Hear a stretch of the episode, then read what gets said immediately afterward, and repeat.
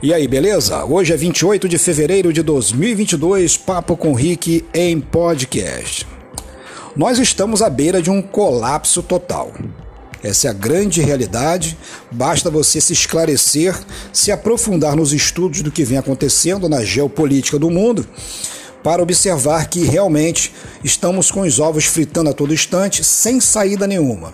Agora, com a potência, a Rússia atacando a Ucrânia, querendo pegar lá o seu o seu espaço naquele país e a Ucrânia se mantendo firme, dizendo que não vai ceder o terreno para o inimigo, que na realidade eles são tudo iguais, né? Eles são irmãos, só fizeram ali a separação de cada fronteira, ou seja, a Ucrânia já fez parte do bloco da antiga União Soviética.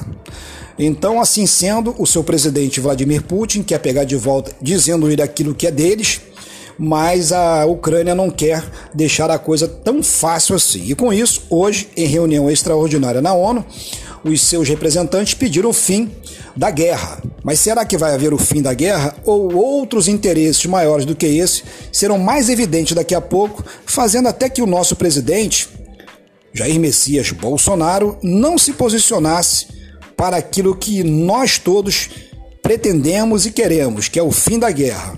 A voz do presidente ainda não ecoou para nós, brasileiros. Um grande abraço, fiquem na paz e tchau, tchau.